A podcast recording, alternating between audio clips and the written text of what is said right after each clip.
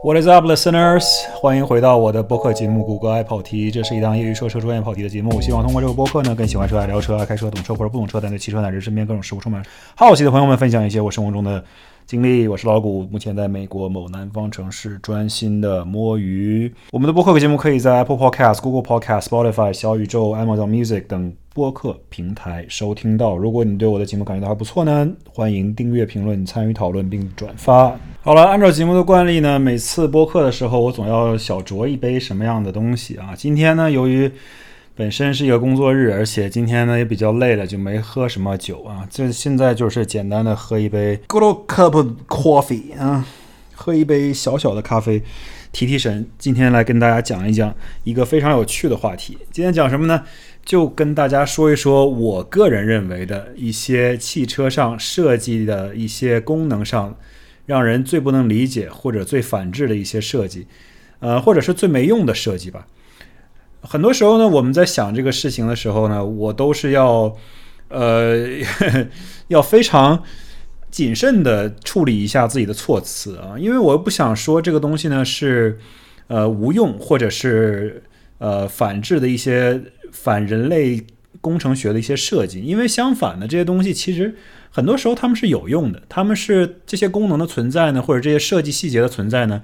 他们是对于汽车或者是驾驶员有一定帮助的。从客观来讲，只不过呢，有一些东西呢，它使用起来真的是给驾驶员带来很多的烦恼。这个时候，它带给你的一些负面上的影响呢，可能远大于它给这个汽车或者这个驾驶体验带来的正面的影响。那么这一类，我把它通通都归为这种。呃，很傻逼的这种汽车设计功能的一些细节。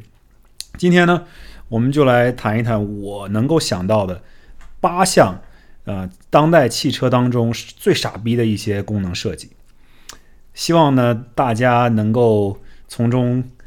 获得一些共鸣吧。不知道你们在开车的时候会不会觉得这些功能也很闹心？啊，今天我就跟大家分享一下我的一些想法。首先，第一项，废话不多说。这个大概是我在所有汽车，尤其是当代的一些呃内燃机汽车里面最最最最最最让我受不了的一个功能。那么它就是自动启停功能。自动启停功能是什么？顾名思义，它可以让这个发动机自动停止运转，然后再自动开始运转。它通常在什么工况下会实施呢？就是比如说你的车本身在一个比较环保的模式下，一般的车只有在 Eco 模式下才会。啊，自动进入这个呃程序的逻辑，然后呢，你的车开到一个红绿灯的时候，你停下来了，它的理论就是哦，你的车停下来了，那么现在你可能车机本身的呃漏的比较小，而且呢，你空调也没有太大的需求，这个时候呢，发动机就会自动停止运转，以达到这个节油和减少排放的一个目标。那么呢，这个听起来其实是蛮好的一个理念，对吧？而且呢，很多汽车厂做这件事情。最终的目的呢，实际上为了实现他们排放和油耗上面达标的这么一个目的，对吧？现在电车当然不存在这个问题了，但是从柴从燃油车的角度来讲，当年所有的政府规定说你这个东西必须达到某一种排放标准，尤其是在欧盟国家或者在美国，当然在中国也一样，你必须达到某一种排放标准，以及你必须达到某一种油耗的标准，那么你就必须呢想各种各样比较。呃，有创意的方法去节省这个燃烧和减少排放。那么这个自动启停呢，就是这样的一个目的。它的一个概念是非常好的，但是呢，这个功能呢，更大程度上是一件好心办了坏事儿的一个功能。我个人认为，就是你在使用它的过程中呢，其实它非常的不，非常的不平顺啊。这个功能设计的最佳状态呢，就是应该它让驾驶者觉察不到，对吧？你到了一个红绿灯的时候，它就停了；你一松刹车，它自动就起来了。理论上来讲是可以的，但是实际上操作起来呢，非常的不平顺，经常会出现什么情况呢？你到了这之后，突然车还没有完全停下来的时候，你这发动机已经熄火了，然后你这车呢就会突然往前产生一个紧的一个很紧急的减速的一个一个 状态，就会好像车撞到什么东西一样，然后紧急的停下来，你就感觉很不舒服。这是第一种不舒服的情况。第二种就是说。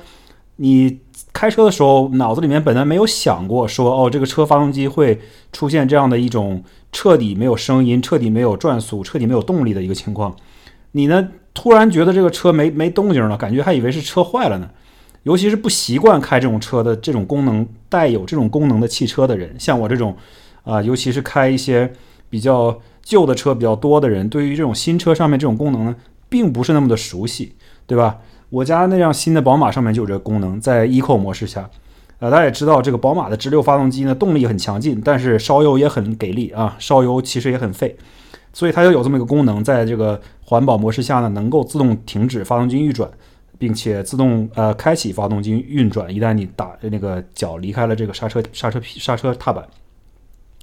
但是呢，它就是非常给人的感觉非常不好。呃，每次我上车的时候，必定第一件事情就把这个功能关掉，或者干脆就把这个驾驶的城市直接变成运动模式，这样的话它就不会自动启动，对吧？这个功能不会自动开启。而且呢，这个功能最大的一个败笔，我觉得就是什么呢？它第一，它非常的消耗你这个车的启动机。对吧？你想象一下，本身这个启动机呢，它就要不停的工作。你一旦停下来，它就要你停下来再启动，它就要转一次；停下来再启动，它就要转一次。虽然你的油是省了，虽然你的排放是省了，但是你的启动机呢，可不见得是省了，对吧？平时你出门开一趟三十分钟，可能启动机只需要工作一次。现在呢，你出门开三十分钟，等五个红灯，这个启动机要等就要启动五次，呃，等于说平白无故给这个车的零件呢增加很多很多的负担和磨损。所以这件事情非常非常的，我觉得没有意义，不是一个呃合理或者是非常理想的一个解决方案，给人造成的操作上的不愉快感和对于机械部件的磨损程度呢，远远超过了它能够制造的一些呃出来的一些 benefit。这是我现在想说的第一点，这一点也是我整个这个做这个话题里面首先想到的一点，因为这个事情在自己家车的操作上也出现过。啊，很让人觉得不适应，而且觉得就是你从逻辑的角度来讲，这也不 make sense。呃，今天我们要说的第二点呢，也是我个人比较呃 比较对于这件事情比较 passionate 的一个话题，就是座舱呢播放这个假的引擎声音。那这件事情呢，现在当代的车型上，尤其是一些比较偏向运动啊取向的汽车上呢，其实很常见。啊，就连我之前，就连我家之前买的这辆这个 Lexus，啊，IS 五百，它本身也有这个功能。而且这个功能呢，它也分不同的，呃，应该说它的罪罪状吧，也分不同的等级，对吧？也有这种重罪型的，也有比较轻一点的。轻微一点的，就像这个 Lexus，它是什么呢？好歹呢，它是以这个发动机真实的声音，然后播放到你的座舱之内。至少你听到的这个是一个加强的你的发动机真正的声音，但是比较差的一些比较 差的一些 offender 呢，就是这些车会怎么样呢？会 program 通过电子程序 program 设置一些这种发动机的声音，但并不是真的从你的发动机的机舱里面采样或者怎么样的，也就是说你听到的纯粹是一个人工合成的发动机的声音，而且。这里面我觉得最最最最让人接受不了的就是，很多时候这个功能在你的轿车上面没法关闭，啊，这个是一个让人很受不了的事情。如果你喜欢这个东西，当然没有问题，你可以开了它开到最大也可以，对吧？甚至有些这东西可以调音量，你甚至可以调小或者调大，啊，你调到最小，很多时候啊，调到最小它都没法关闭这个功能。所以呢，如果你不喜欢，就很多我们这种对于。汽车有一定的爱好啊，或者是对于这个发动机本身，啊，它的功能比较呃喜欢，但是呢又听不到这个发动机机发动机本身呃发出的声音的时候呢，我们其实并不会太介意这件事情，因为我们也知道这个发动机它的存在的目的不光是要运动，不光是要制造出很多噪音，对吧？因为你现在买的车很多呢，毕竟不能只强调。运动功能毕竟不是赛车，大家都是家用车、乘用车。乘用车的话，就一定会考虑这个 NVH 的问题。所有车都会有噪音的隔音设置，所有的车发动机上面都会有一块这种塑料的面板。我说的都是这种，呃，内燃机车了，当然。都会有一块塑料的面板浮搁在这个，不是浮搁在，就是安装在这个发动机的正上方。很多人都会好奇说，这块发动机塑料板是干什么用的？除了装饰之外，好像没有什么特殊用处啊。但是它确实对于隔音降噪呢，其实有一定的帮助。啊，还有发动机你整个车身上很多很多这种隔音降噪的东西呢，目的都是为了让你操作和驾驶过程中呢减少一些 NVH。那么这个时候呢，大家就会说，哦，那我听不到发动机的引擎声音，然后也不知道是哪一个 focus group 的人告诉这些 manufacturer 制造商说，哦，我们作为这个呃汽车爱好者，对于这种驾驶非常有激情的人，听不到发动机的声音感到很遗憾。Well, I mean, tough luck. 你既然要买一辆舒适的汽车，然后又同时要求这个声音又很大，这个事情本来就很难两全，对吧？你喜欢声音大，你可以找这种，比如说现在最新最近一段时间推出的。保时捷推出的这个 Cayman GT4 RS，对吧？整个这个车的后边是没有任何隔音的，它跟发动机之间和座舱之间，你的耳朵基本上就贴在这个发动机的进气口这个地方，所以这个发动机的进气音呢，基本上百分之百可以从你的耳朵后面直接听到。那这种设定呢，当然就是更强调的是操纵和驾驶的这种跟发动机的连接感，让你能够身临其境，就是更加的。深切的、真实的、直接的感受到这个发动机的动力，呃，但是呢，大部分、绝大多数部分、百分之九十九的市场上汽车呢，都不是这样的一个设定。它毕竟要兼顾一些运动和舒适的情况，呃，情况。所以说，发动机舱内听不到你的发动机声音也很正常，对吧？然后厂商就通过这样一个非常折中的方式，既满足了说，哎，我给你发动机尽量的，呃，声音能够。灌到你的机舱内，但是呢，我也能尽量保持你的车的舒适度。这样的话呢，并不是解决这个问题的一个很好的方案，反而呢，就让人觉得啊，你这两头不沾，对吧？一方面你这个时候又不是说百分之百的运动，另一方面呢，你又不是百分之百的舒适。强调舒适的同时呢，又制造了一些呃假的这种引擎声音。而更有甚者，像我之前有提到过的，就是说我在聊二零二三年最不期待的车型当中，有一款说到了这个。道奇公司旗下准备推出的一款纯电动车，它甚至会在车里面放一个假的 V8 的引擎的声音。这明明是辆电动车，你为什么要放一个这个内燃机在那里？呃，踩油门的时候的声音呢？这就更加的奇怪了。所以说这个功能啊，我觉得是真的真的没有必要。呃，当然了，我觉得是这样的。如果有些人他喜欢这个功能，那么。可以保留，对吧？我觉得这个有些人喜欢萝卜白菜各有所爱，这不是一个大的问题。但是最重要的，我是希望所有的汽车制造商，如果你提供这个功能，我希望你能够提供一个开关，可以把这个功能彻底的关掉。如果你提供这个功能，但是你又不能彻底的关掉，只能减小音量到比如说百分之五十或者百分之四十，那这个东西还是存在那儿，还是会让人有一种不舒服的感觉。呃，我觉得这个东西要做，就希望能给大家一个完全能够自主去调控的这样一个方式去做，不然的话呢，车主可能既得不到他想要的呃运动感，或者是这个引擎的声浪，另一方面也不到他也得不到他想要的舒适和安静。那么接下来说一说，我认为当代汽车功能最傻逼的功能第三项啊，这个是一个比较。有一定针对性的一个 设计上的问题，就是说很多现在汽车呀，大家都知道是放的无极变呃无极变速器这种变速箱的设置，也就是所谓的 CVT 啊，CVT 叫什么来着？Continuous Variable Transmission 是这么叫吧？我也不知道，可能我说错了啊，说错了不要见见怪大家。那么 CVT 大家顾名思义就明白了，这个东西呢其实是没有档位的，它是通过一个金属的链条。来传递整个发动机的动力和扭矩，通过发动机通过这个 CVT 传到你的轮子和轴承上面。那么这个东西它是不是应该存在一个换挡的感觉？我觉得是接下来这个设计呃傻逼的设计功能的一个核心呃问题，就是说现在很多的 CVT 发动机呢，很多的 CVT 变速箱的车型上呢。它会给你放置一个换挡拨片，那这个东西呢就很玄学了，我觉得，呃，听起来本身就很奇妙。第一，你这个东西是一个通过金属履带传接，不是履带，是一个金属呃带，像一个带状的一个东西来传递动能的一个工具。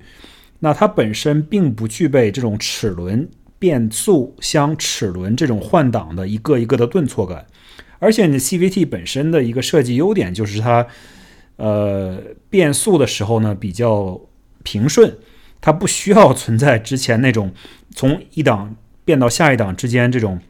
跳跃的感觉。那么现在呢，很多人觉得说抱怨说：“哎呀，你这个 CVT 是全世界上最不运动的一种这个自动变速箱，简直了，就是不应该存在。”然后呢，制造商，比如说我们这里面最大的一个，我觉得最常见的一种车型呢，就是尼桑的系列的车型，他们很多车型都是 CVT 变速箱，它就会给你加一个这种人工制造出来的换挡顿挫感，就是说这东西本来不需要换挡顿挫感，它硬生生的给你制造出一个顿挫感，而且不仅如此呢。它还通过这个程序，能够通过你手上这个方向盘上这个换挡拨片啊，所谓的换挡拨片，来操控这个每一档的这个顿挫感。呃，这件事情就真的真的没有必要了吧？我觉得，很多时候换挡拨片本身它的使用率就很低。我觉得在非跑车的车型上放换挡拨片本身啊就是一个浪费，因为你就算想要。手动操纵你的自动挡，对吧？你可以在挡把上实现。就算你在 挡把上不能实现，你开自动挡车的人，我就在这里问问大家：有多少人是真的会经常去使用它的方向盘上的换挡拨片的？CVT 也好，还是不 CVT 也好，传统变速箱、双离合器，whatever，各种各样的自动变速箱，大家有多少时候会真的使用方向盘上的换挡拨片的？就说我那辆破萨博吧，我基本上从来不用那个换挡拨片，对吧？它是一辆自动挡，但是它是一手自一体，可以手动换挡，而且方向盘上有换挡的按钮，我从来不用。那辆菲亚特是一辆运动小轿跑吧，除非我把它开到一个赛道上去，不然的话我也不会这个用这个换挡拨片。那么我开到赛道上的机会是什么呢？是多少呢？基本上是零，对吧？接近于零。所以说。首先，换挡拨片的存在呢，它的利用率已经很低了，这就是纯粹是给这个东西增加一个卖点或者一个噱头，但是呢，它又不会给这个驾驶呢增加太多的呃意义，或者是使用的这个真正的频率。而在 CVT 这种无级变的变速箱上面加一个换挡拨片呢，那真的就更加是画蛇添足、狗尾续貂了。我觉得这个真的是完全完全没有必要。作为 CVT 变速箱的厂商，我觉得你要么就非常老实的说，OK，这就是个 CVT，对吧？你要是不喜欢 CVT 的话，你就买别的车。你要是真的介意 CVT 的话，我可以给你制造出这种人工的换挡的这种错觉，但是你也没必要放一个换挡拨片在这方向盘上吧？我觉得对于制造商来说，纯粹是浪费钱。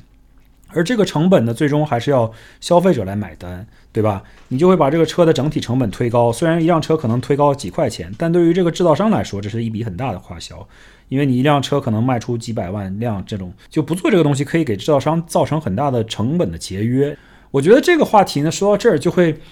其实涉及到整个这个话题的一个大的一个背景逻辑，就是什么呢？现在很多汽车制造商啊，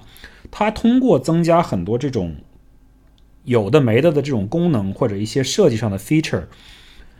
它感觉是在增加这个车的卖点，或者增加这个车的噱头，或者增加车的一些对于消费者的吸引力。但是实际上来讲，这些功能真的有用吗？这是一个很大很大的问号。而在这个功能它的实用性是否真的存在的一个背景下。你不仅增加了这个车的复杂程度，而且你增加了这个车的制造成本。再者，你又增加了这个车未来维修的成本，因为你每增加一个零件，每增加一个功能，每增加一个这种程序上的调教，你都会给这个车增加一部分的复杂性。那么，一旦这个车过了保修期，未来这个车的消费者，哪怕是第二手甚至第三手的消费者车主，他们的使用成本和维护成本。就莫名其妙的会升高了，对吧？当然了，你可以说作为一个三手车买家，他可以不介意这个东西坏掉，对吧？比如说我这个方向盘上换挡拨片如果坏了，我不修就完了嘛，对吧？这当然是成立的。但是从一个设计理论和逻辑的角度来讲，你为什么要去增加一些这种毫无用处的功能，然后去平白无故的提升这个车的制造成本以及将来维修成本呢？对吧？这件事情总总的来说，从逻辑上我觉得就过意不去。而且我们接下来会讨论的很多这种功能呢，其实都是存在这样的一个逻辑上和哲学上的问题的。就是说你增加了这种东西，到底给消费者、车主提供了多少便利，给他们提供多少的舒适，让他们给他们带来多少的快乐和操作上的愉悦？我觉得这些东西都非常的值得去商榷，可能并没有达到他当初的设计目的。而同时呢，你又增加了这个车的成本，增加了这个车的复杂性，增加了这个车将来的维护的一些费用。所以说，这个是本身我们今天探讨这个话题最重要的一个核心问题，就是说，我认为这些当代汽车上的功能之所以是非常傻逼的、非常差的功能，就像我一开始说的，并不是说它们一无是处，而是说它们的存在呢，反而起到了反作用。OK。那我们先休息一下，然后回来接着说下面那几条。This episode of the Low Traction Show is brought to you by nobody。那今天呢，我们借用这个休息的时间，跟大家随便的侃一侃最近一些生活上的一些经历啊。因为最近家里面在搞一个小小的装修工程，就是在院子里面装一些木的的这种啊院墙。啊，像栅栏一样的东西，哇，栅栏可能说的比较矮吧。说栅栏，大家可能觉得，小小的这种篱笆一样的东西。我们做的是比较高，可能比人的身高要高一些。这样的话，就是增加一些隐私，对吧？这边呢，我们找了一些工人帮我们干活，但是同时呢，我们自己也出了很多力，就是材料啊什么的都是自己去建材市场去买。这又说到了之前黑五那集的时候说到的一些话题，在美国呀，毕竟很多时候这些工程的成本啊很高。请来一个工程队来做呢，他很多时候收你很多的这个溢价，然后呢，你就没法很好的去控制这个项目的成本。而且呢，这个项目本身也很简单，对吧？你在地上打一些桩，然后把这个板子钉上去，基本上就可以了。你只要确保你做的这个东西是符合整个城市的一些建筑规则的规定就可以了。那这里面就涉及到一个什么问题呢？就是说我们要自己去建材超市里面拉很多东西，然后呢，我自己家里面又没有卡车。呃，这个时候就体现出卡车的重要性了。By the way，你要是有卡车的话，就容易很多。于是呢，我们就在这个 Home Depot 租了一辆卡车，然后把它开回来，来回跑了几趟去拉这些货。这辆卡车呢是一个 F 二五零的一个平板卡车，它本身是经过 Home Depot 改装的，所以后面是一个平板的一个车斗，对吧？可以放很多东西，但是它有一个限重，大概是三千磅左右。所以说它这个载重三千磅呢，我们一次性的东西还拉不完，还得拉好几次。然后这个卡车呢，就由本人亲自去驾驶。整个这个第一次开这种大型的卡车吧，也不能说大型吧，这个东西只要普通的驾照就可以开，在美国。但是这个车确实体积蛮大的，因为它还不是 F 幺五零，它是 F 二五零，是属于这种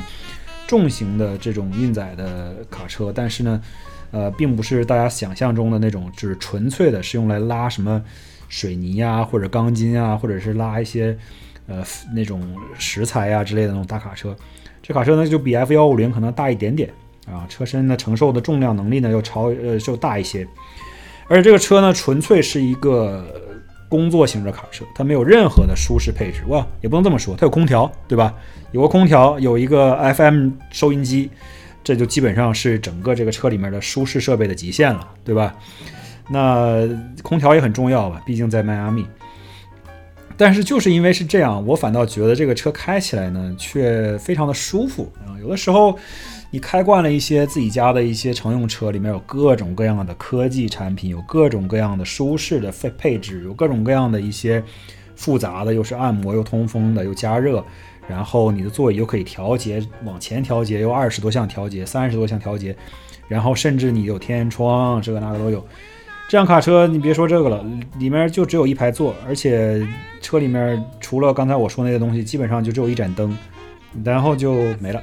发动机、变速箱好像是一个六档自动变速箱啊，手怀档在方向盘上面，这样的你脚底下的空间呢可以尽量的放大，你前排甚至可以坐三个人，如果你要是挤挤坐一坐的话。然后这个车呢本身也是一个比较大的汽油发动机，动力呢什么的都足够啊，但是呢它这个发动机的转速非常低，感觉你要使劲踩，使劲踩。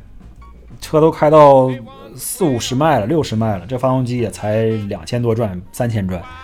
啊，就感觉三千转是就好像其他的好多一些比较小型的发动机的怠速，就是两千转左右，这个车的正常行驶的时候呢，好。多其他的这种小型的发动机可能刚刚离开了怠速区，对吧？你的小型发动机怠速区可能就呃八九百啊、一千啊，然后什么的。这个车就很有趣，感觉非常非常的，这发动机非常非常懒，就是你使劲踩它也不往上转，最多就转两千三千左右。但是这车还是会走的，劲儿还是很足的，就是低低低转速的扭矩非常足，有点像柴油机的感觉。然后呢，你后面拉着货，在路上也不敢开太快，这个感觉呢，就好像玩这个有一个游戏，不知道大家听过没有，叫 Snow Runner 或者叫 Mud Runner，两代不同的游戏，但是相同的一家公司出的啊，相当于这个公司这个游戏呢，就是主要概念就是从在一个完全越野的一个地图上开着一辆大卡车。各种各样的卡车，里面有好多好多种卡车。去到一个地方先拉货，然后你的你的任务就是把这个货送到另一个地方。这样中途呢会经历很多很多的这种特别崎岖的山路啊，甚至有些地方雪地啊、泥地啊、水泡子啊什么的，呃，非常难这个游戏啊，因为它本身的时间呢跟现实生活中的时间基本上是一比一的，所以你开起来要很久很久才能开到。而且呢，那车里面要注意你的这个汽油的。啊，就是车里面燃油的 存量，如果你这个油耗，如果你这个油耗尽了，你的车就死在这儿了，你就必须用别的车来接它，对吧？然后你这时候就非常非常的有趣的一个游戏，其实我觉得蛮好玩的，推荐给大家试一下，如果大家感兴趣的话。所以自己在城市里面虽然没有任何的越野路况吧，油也不会担心耗尽，因为这个商场离家里面也蛮近的。但是呢，这个慢慢悠悠开的感觉，反倒有一种这种在玩游戏的感觉啊！而且自己真的是好像是一个卡车司机一样。而这个时候你会觉得，哎，这个东西一旦所有的设备都简化下来之后，反倒你觉得这个车有一种让人操纵起来非常舒适的感觉。我不知道大家有没有这种体验啊？这个东西，这卡车就是一个就是一个工作卡车，对吧？轮毂也不是铝合金的，就是纯铁的轮毂，对吧？像我说的，驾驶舱内什么都没有，然后后面就是一个车斗。这个车的功能达到它的最大化，对吧？你想拉三千磅的东西，用这个车往上一装，拉了就走，动力是足够的。油耗呢，那就不说了。你作为一个拉货的皮卡，这东西肯定会很耗油。但是呢，你的重点是这个东西能够把你的货物从 Point A 拉到 Point B，实现你这个干活的一个目的。而且没有任何的 fluff，没有任何的花活，对吧？所有东西都是该有的就有，不该有的都没有。嗯，这种东西的设计呢，反倒让人觉得有一种很强烈的这种舒适感啊和美感。我很相信这也是很多人为什么喜欢这种比较老式的这种卡车啊。现在美国有很多人玩这种古董车，就尤其是五六十年代的老皮卡，呃，雪佛兰啊，或者是 GMC 啊，或者是道奇啊，或者是福特呀、F 一百啊之类的这种。他们这个车的造型本身就很复古，然后很可爱，很有特色。再者呢，它的本身的配置就非常非常简单，一个 bench seat，一个手动挡，甚至有些是手动手怀档，对吧？不知道很多人会不会开这种车？你的四速变速箱或者三速变速箱是在你的方向盘上的，你要通过方向盘上的这个手怀档进行一个手动挡的变速，一二三这样的，而且还有倒档，呃，也是非常有趣的。我觉得。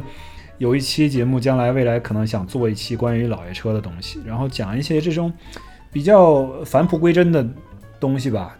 有的时候反倒是更让人觉得有吸引力。关于家里面装修干活以及开了一辆 F 二五零这个 work truck 的故事，就先讲到这儿。我们现在回到我们节目原本的内容。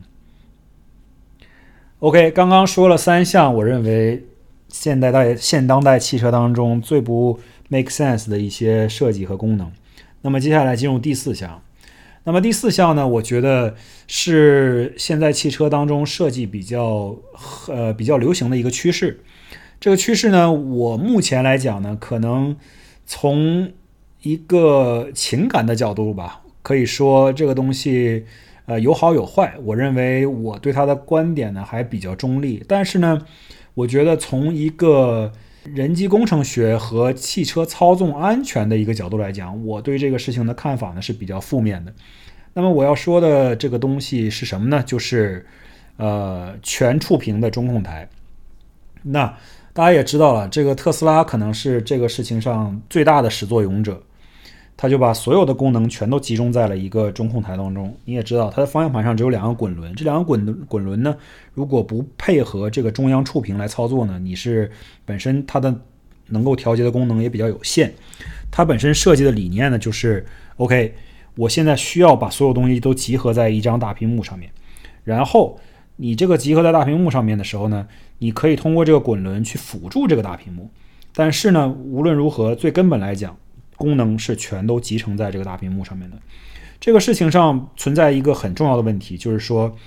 你把一些很呃平时驾驶的时候会常用的一些功能藏在这儿呢，这并不是一个特别安全的一个操作。比如说你在开车的时候，你突然想调节空调，或者你开车的时候想要调节座椅加热或者座椅通风，那么你需要去按照这个大屏幕去调节这个东西。有人就会说了，那你平时就算是没有大屏幕的话，你开车调节也不安全啊。这话虽然没有错，但是你不要忘了一个很重要的事情，就是说，如果你这个东西是一个旋钮或者是一个按钮，或者是一个拨片的话，那么你至少能够在驾驶眼睛不离开路面的前提下，你可以用手去摸到这个东西的质感。比如说它是一个旋钮，你只要摸到这个旋钮，你就知道它在转。你往一个方向转，你自然就知道它温度是上升；你往反向转，自然就知道这个温度是下调。这个事情呢，就不需要你去把眼睛视线离开这个路面，回到你的大屏幕上面。当然了，特斯拉我觉得这是一个比较特殊的例子，因为它的这种呃解决方案呢，其实是强调了说我自己的车有很强的这种辅助驾驶能力和主动安全性。如果你真的想要做这件事情呢，你可以把这个车放入这个所谓的 Autopilot，然后你的眼睛甚至可以离开路面去操纵这个事情，至少在一段时间之内，你的车可以不会撞，对吧？毕竟它有自动跟车功能啊，有自动刹车功能啊，等等等等。然而，如果你的车不具备这么优秀的自动驾驶功能或者是辅助驾驶功能的话呢，那么你把所有的按钮都集中在一个中央触屏上的时候，这个事情就相对来说比较危险了。而且呢，触屏现在的触屏已经好很多了。在这个触屏刚刚成为一个市场的主流的时候，大概在几年前，可能五六年前，很多这种触屏啊，它并不是特别的灵敏。它这个电容屏啊，你要按的时候，可能要按得很准，才能达到一个效果。而且呢，很多早期的这种中呃这种所谓的中控台的设计呢，是把比如说空调的温度设计成一个虚拟的滑块，对吧？你要用手指头按在这个屏幕上上下滑动来调节这个空调的温度。我举例来说，那么这个时候呢，你就需要一个比较高的操作精度，而且呢，如果你要是操作不当的话呢，可能就达不到你想要的目的。再者，早期的一些屏幕呢，它的灵敏度也很差，它的延迟呢也很高。很多时候你去做一件事情，你按了半天它还没有反应，或者你屏幕干脆就卡顿，那这个东西呢就非常的不友好，对于驾驶者在操在开车的时候操纵。这个呢，其实很多时候现在如果大家非要去较这个真儿的话，就像我刚才说的，特斯拉这种解决方案是的，可以去从一个 一个曲线的角度去解决这个问题。对吧？但是还有一件事情相关的，我觉得是不能容忍的，就是，呃，大众的这个 GTI 上一代的，就当代的这个大众 GTI 啊，大概是最最最最最最大的一个这个 反面教材。它把所有的方向盘上的按键呢，都从原来的物理按键或者是物理滚轮换成了这种触摸按键。那这件事情呢，就非常的蛋疼了。尤其它的按键的布局和设计的位置有一些很奇怪的布局的时候呢，有一些网上的车评就会说，激烈驾驶当中呢，你的手会很难免的去碰到这上面的一些按钮。最常会碰到的一些按钮呢，就是方向盘加热按钮。很多时候你开着开着，你手不小心碰到了一个按钮呢，方向盘就开始加热了。你开着开着，越开这个方向盘越热，尤其是你在一些激烈驾驶的时候，你也没时间去处理这个事情，而且你还要找这个按钮在哪儿，不知道是什么，然后怎么样取消什么的。所以，呃，大众这一代的 GTI 的方向盘上的这些触摸按钮呢，也是被大家骂得很惨。啊，相信他们下一代也会做出改进吧。但是呢，总体来讲，这一个趋势呢，我觉得并不是特别的让我感到欢迎。呃，前一段时间呢，我去试驾了这个 Lucid 汽车出厂的这个全新的 Lucid Air。那它现在可以提供试驾，那它呢有一个比较特点的地方，就是它不光有一块中央大的这种啊 iPad，它还有一些真正的物理按键或者是物理滚轮，这些东西呢主要控制的就是比如说空调的风速、空调的温度，以及用方向盘上的滚轮去控制，比如说音量啊，比如说你要做的一些定速巡航的调节啊，等等等等，这些东西呢其实。两个结合起来，我觉得可能是一个最佳的解决方案吧。因为虽然说大屏幕很酷炫，放进去感觉很漂亮，然后觉得很有科技感，像特斯拉一样，除了这块屏幕之外，其他所有地方看起来都非常非常的干净，非常非常的简洁。这是一种很好的视觉效果，或者说给人感觉哇，这个东西太先进了，就是我都没见过这样的东西。但是呢，过了几年之后，过了一段时间，像 Lucid 这这一类新兴的一些车企呢，他就会觉察到说，哎呀，我们是不是在这个方向上走的太急了？不应该把所有东西都放在一块屏幕上，应该始终保留一些物理按键，这样是不是在人机工程学上面最符合人类使用规则或者习惯的一种设计呢？我觉得我可能会更。喜欢 Lucid 它的内饰的这一个设计理念，至少从它的按钮布局和功能布局上来说。那么这是我刚刚想说的这个第四点。第五点，我觉得现在汽车当中最傻逼、最没用的功能就是语音识别功能、语音控制功能。那这个功能呢，其实存在已经很多很多年了，而且现在很多车依然会去加入这个东西，尤其是一些新能源汽车，那国产车这方面就做的更多了。搞的说什么都是 AI 操控之类的，这个东西呢，如果你做得好，OK fine，我认为就就连我们家的这些谷歌呀，或者是亚马逊的这些呃语音帮手，其实他们做的呢，有的时候也不是特别的优秀，也有很多的 bug。你的手机，你比如说你说 Hi Google 或者 Hi Siri 这些东西，很多时候都会出现一些问题。Well.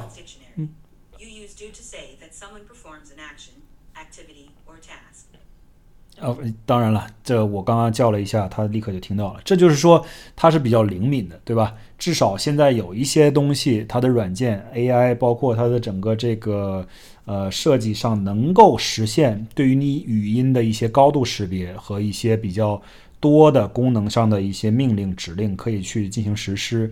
但是呢，在于汽车这个操作上面来讲，很多时候这个功能还是比较有限的。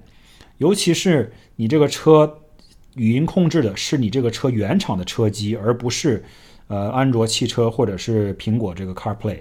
对吧？你的安卓汽车和苹果 CarPlay，毕竟它用的是苹果或者是 Google 本身人家的大脑。但是如果你是用的汽车原生的这一套程序的话呢，它很多时候这个语音操控就更加的不行了，就更加的让人难以难以理解了。经常你问你你说什么？你说什么？你说什么？不停的去问你，然后你就去啊，感觉啊，整个人都要崩溃了。你说不明白，干脆放弃，还是选择人工操作了。所以说这个功能呢，很多时候啊，它既满足不了你的使用需求，它也没有一个很高的使用率，对吧？你就想象一下，平时开汽油车的朋友，新能源汽车我觉得我就不说了，但是大家开传统汽油车的朋友，有多少人使用过你车里面的语音识别功能和语音控制功能？对吧？这个功能本身使用率就很低，汽车制造商把这个东西放进去，作为一个这种卖点和噱头，本身它的价值我觉得也不高。它只是说，OK，这个东西大家都有，所以我也得有。但是呢，真正做得好的，或者是被大家广泛使用的，我觉得还真的很少见。你还莫不如就做一个很好的跟安卓或者是跟苹果 CarPlay 能够结合的这样的一个系统，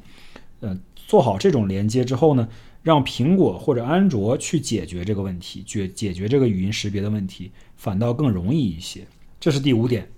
接下来第六点，那这个功能我也是切身有一定的体会啊。我在开这辆车的时候，开这个家里面的 Lexus 的时候，也会经常会遇到这件事情。这个功能呢，我本人不太喜欢，可能有些人非常喜欢啊。我个人会对这个事情有一点自己的喜好和偏偏好。那这个功能是什么呢？就是所谓的自动远光灯切换功能。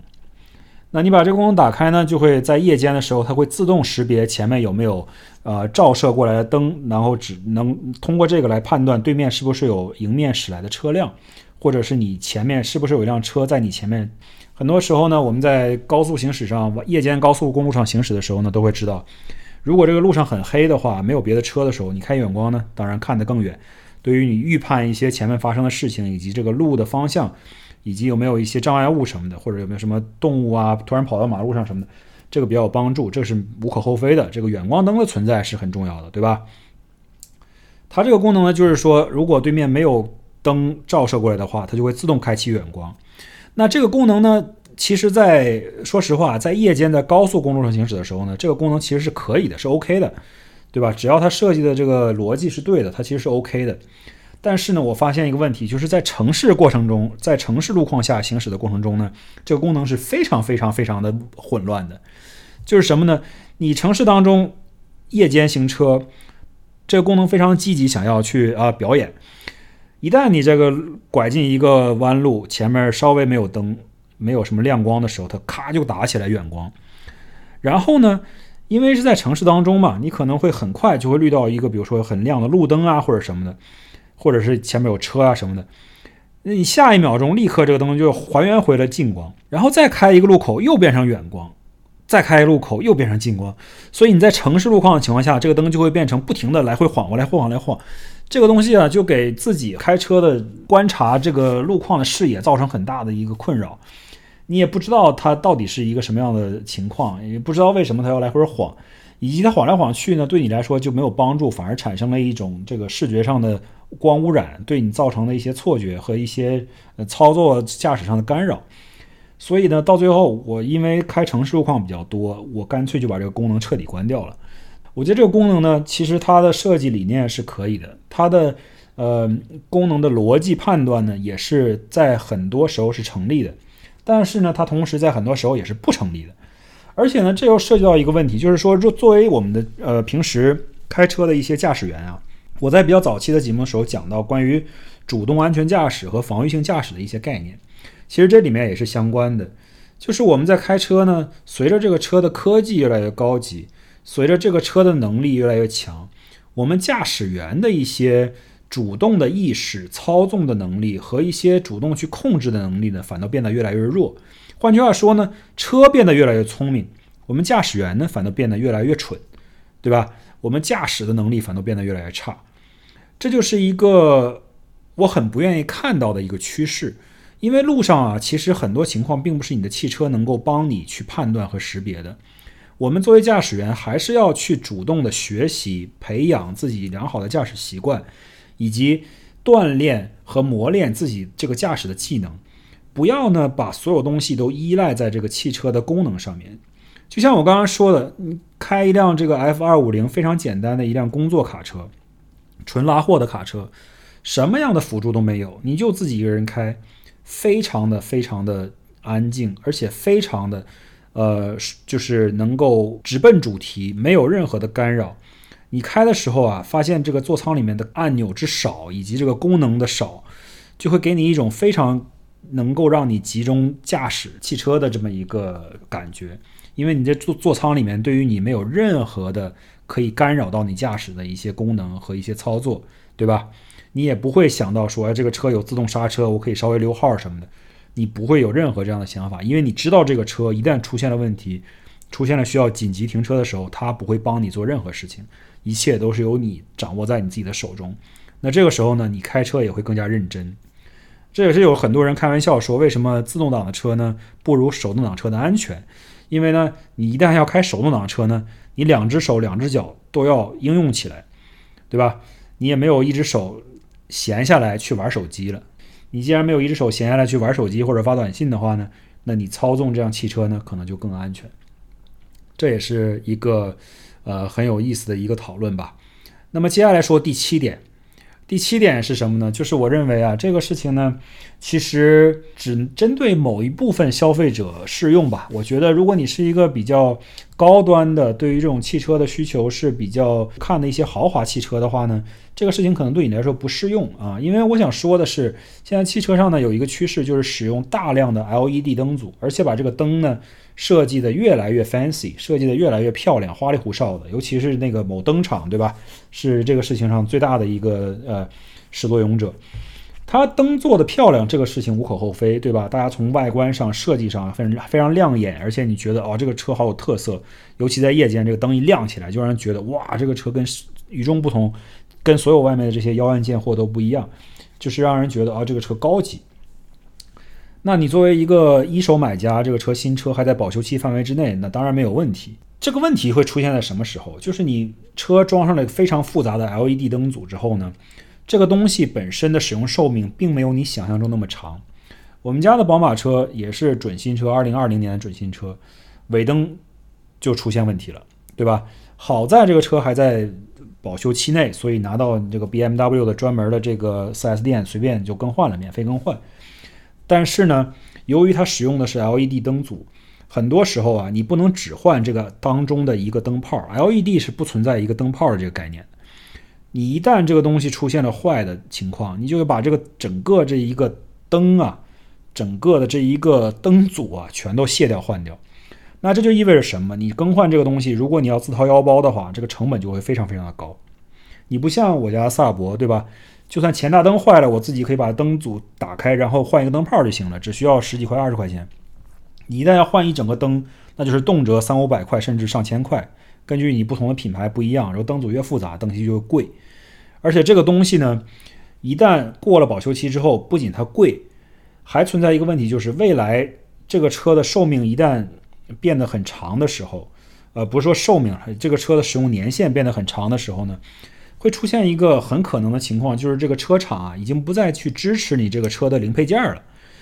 那就会出现你只能去选择，比如说二手零件，或者选择副厂的一些零件。那么这个质量啊、品质啊，甚至你跟原车的灯的颜色啊、光的饱和度啊，以及这个光的亮度啊，甚至这个色温啊，能不能完全匹配，那就是另一回事儿了，对吧？也就是这个东西说到底，新车的时候漂亮、好看、美，但是一旦过了保修期，那它就变成了一个又贵又不容易找到配件儿，以及维修的时间会很长这么样的一个非常容易拖你后腿的一个东西。而这个时候呢，其实就涉及到一个整个汽车行业、当代汽车行业的一个设计上的一个问题，就是说现在大家呢都喜欢说把这个东西设计得很漂亮，在一开始的时候呢，把这个东西弄得很亮眼，然后能吸引它的第一批的这个用户，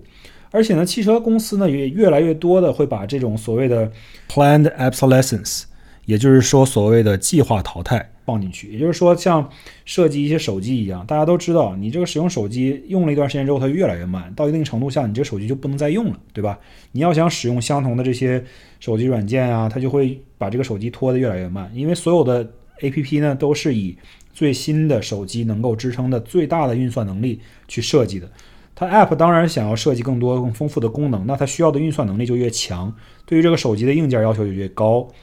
那过了两三年之后，你的手机就必须得换代了，不然的话就自然会淘汰，没法继续工作了，对吧？汽车呢，现在也还走这么一个趋势，很多汽车设计的时候呢，它的使用设计使用年限可能就只是负责到 OK，假设这个车的保修期是五年，我只要保证这五年之内，我这辆车不会出现大的毛病，我就放心了。过了这五年，你的二手车主、三手车主、四手车主、N 手车主，你怎么样去维修这个车？怎么样维护这个车？你这个车是否可靠？长期是否使用能够满足你的这个日常的需求呢？人家制造商是不管这件事情的，人家的目的呢是卖更多的新车，对吧？呃，旧车呢，当然它可以卖更多的零件儿、去配件儿、去维修这个事情，这也可以。但是呢，维修这一部分的利润，大部分是进到了 4S 店的腰包里面的。所以说，对于厂商来说，它本身有一定的呃动力或者叫 incentive 去把这个车设计的漂亮，能够走更多的。新车销量，而这个车未来它是否能够长期的、呃可靠的保持在这个路面上，为大家提供这种交通的服务和它的一个所谓的最原始的这个汽车本身的一个 utility 的话呢？这件事情人家是不想。这件事情呢，其实对我来说，可能我有一点杞人忧天了。但是我觉得这个事情在未来十几年当中呢，可能会制造出一个比较大的问题，这个困局。你现在呢？大家，如果你是有钱人，当然你不会介意这个事情。如果你是一个经济上相对来说有一定限制的人呢，你可能会想买一个比较可靠的二手车，丰田啊、本田这种，可能是十年、十五年之内的二手车都比较可靠，可以继续开，而且呢，维修成本相对也便宜，而且呢，本身这个车你购买的时候呢，这个二手车的价钱也便宜。比如说，你此时此刻，二零二二年底，你可以买一辆两千年初，就是二十一世纪初的一辆车，依然可以在路上跑得很好。而且那个时候的科技呢，相对来说已经跟现在比较接近了。你想要的是，比如说定速巡航啊，想要什么座椅加热呀，想要什么那个呃卫星导航呀，那个时候其实都有了。甚至有一些车的那个时候呢，已经有这种呃相相应的一些，比如说像什么语音控制啊、什么触屏啊这些东西，那个时候都有了。但是呢，这些东西相对来说还是比较容易去呃更换以及寻找配件的。就像我刚才说的这个车灯的这个例子，两千零八年的萨博想要换一个车灯，只需要换一个灯泡。但是到了二零二二年呢，现在的新车想要换呢？大部分情况下，你可能要换一整个灯组。那么你此时此刻依然可以选择到这种比较廉价的、比较经济划算的这种老车的一些选项。那么再过个十年、十五年，你再回头看的时候，今天造出来的这些汽车都是这种高度集成、高度依赖软件、高度进行一些美观哲，就是美观设计上优先的这么一个呃产品概念的时候呢？未来的一些穷人，我们不说穷人吧，未来的一些对于汽车选择比较有限的一些一些消费者呢，会不会出现他们的选择受限，以及整体的汽车行业的呃售价也好，还是维护的成本也好，使用的成本也好，都不断的提高的这么样的一个趋势呢？特斯拉可能就会想说，OK，未来的话，汽车说不定都不是一个个人的私有财产了，它可能变成一个。大家全都变成自动驾驶，你都不需要去驾驶这辆车，你也不需要拥有这辆车，你只需要一辆车带你从 A 去到 B 之后呢，这辆车就走了，它就变成一个公共的一个使用的交通工具。而你需要车的时候呢，这辆车就来接你；那你不需要车的时候呢，这辆车也不会在那儿停着等你。如果是这样的一个未来呢，那么我的观点呢，可能就是杞人忧天了。但是我觉得大概率事件。未来的汽车世界呢，并不会变成一个说所有人都不拥有汽车的一个世界。只要你还要去拥有汽车，那么自然就有人有一些比较 underprivileged 的人，他们就会去需要这种相对廉价、相对呃容易维护的一些汽车。那么这种汽车的选择，我在我看来是越来越少的。我觉得这个在将来会是一个很重要的一个社会议题。当然，现在我们说这个可能还为时尚早。而且我对这方面呢也不是特别的专专业，咱也不能随便下一些定论。我只是想说这样的一个想法供大家思考和讨论。那么这个话题有点说远了，接下来我说一下我认为第八点这个汽车行业里面的一些呃非常奇葩或者傻逼的一些功能。这个呢是非常非常具体的一个车型的一个功能，或者叫车品牌的一个功能。就是说，我不知道大家有没有注意到啊？至少在美国是这样的，在别的国家我不知道它会不会有一些不同的一些规定或者设计。就是美国的通用汽车呀，它有一个特别特别傻逼的一个特色，就是一旦这个车停下来，你把车放到 P 档之后熄火下车，它的尾灯的倒车灯会亮。我不知道大家有没有留意过啊？这个是让人非常费解的一个一个一个一个功能设计。我觉得，呃，说它费解呢，可能也冤枉它了。我个人猜想，我觉得它这个设计功能呢，可能就像很多车熄火之后，前灯会保持点亮一段时间是一样的。它可能说，哦，你夜晚了，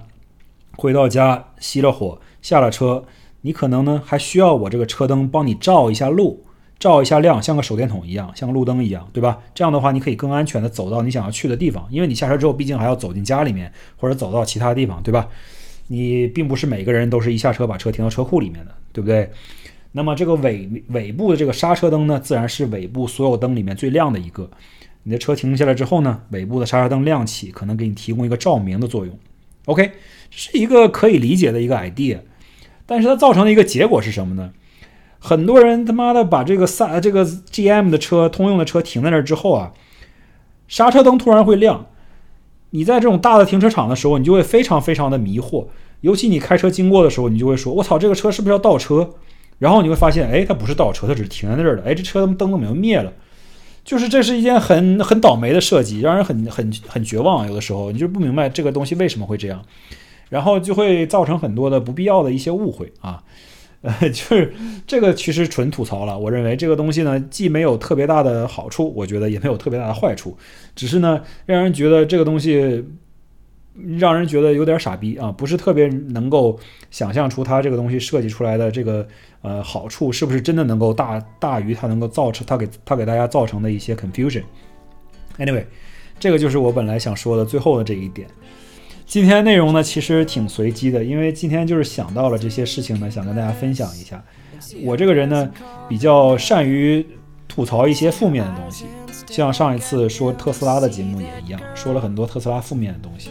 但是呢，我希望负面的这些东西说出来呢，多少就算没有任何的这个教育意义吧，但至少也给大家提供一些娱乐意义，对吧？感觉听一听吐一吐槽，大家多多少少还能获得一点点的快乐，嗯，或者是消遣。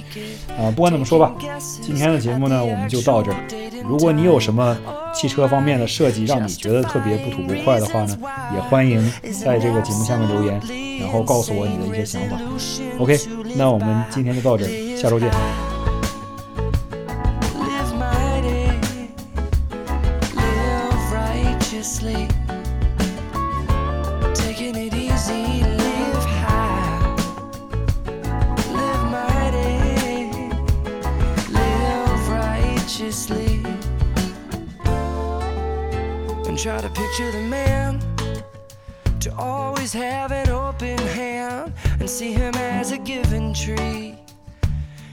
Matter, a matter of fact, he's not a beast.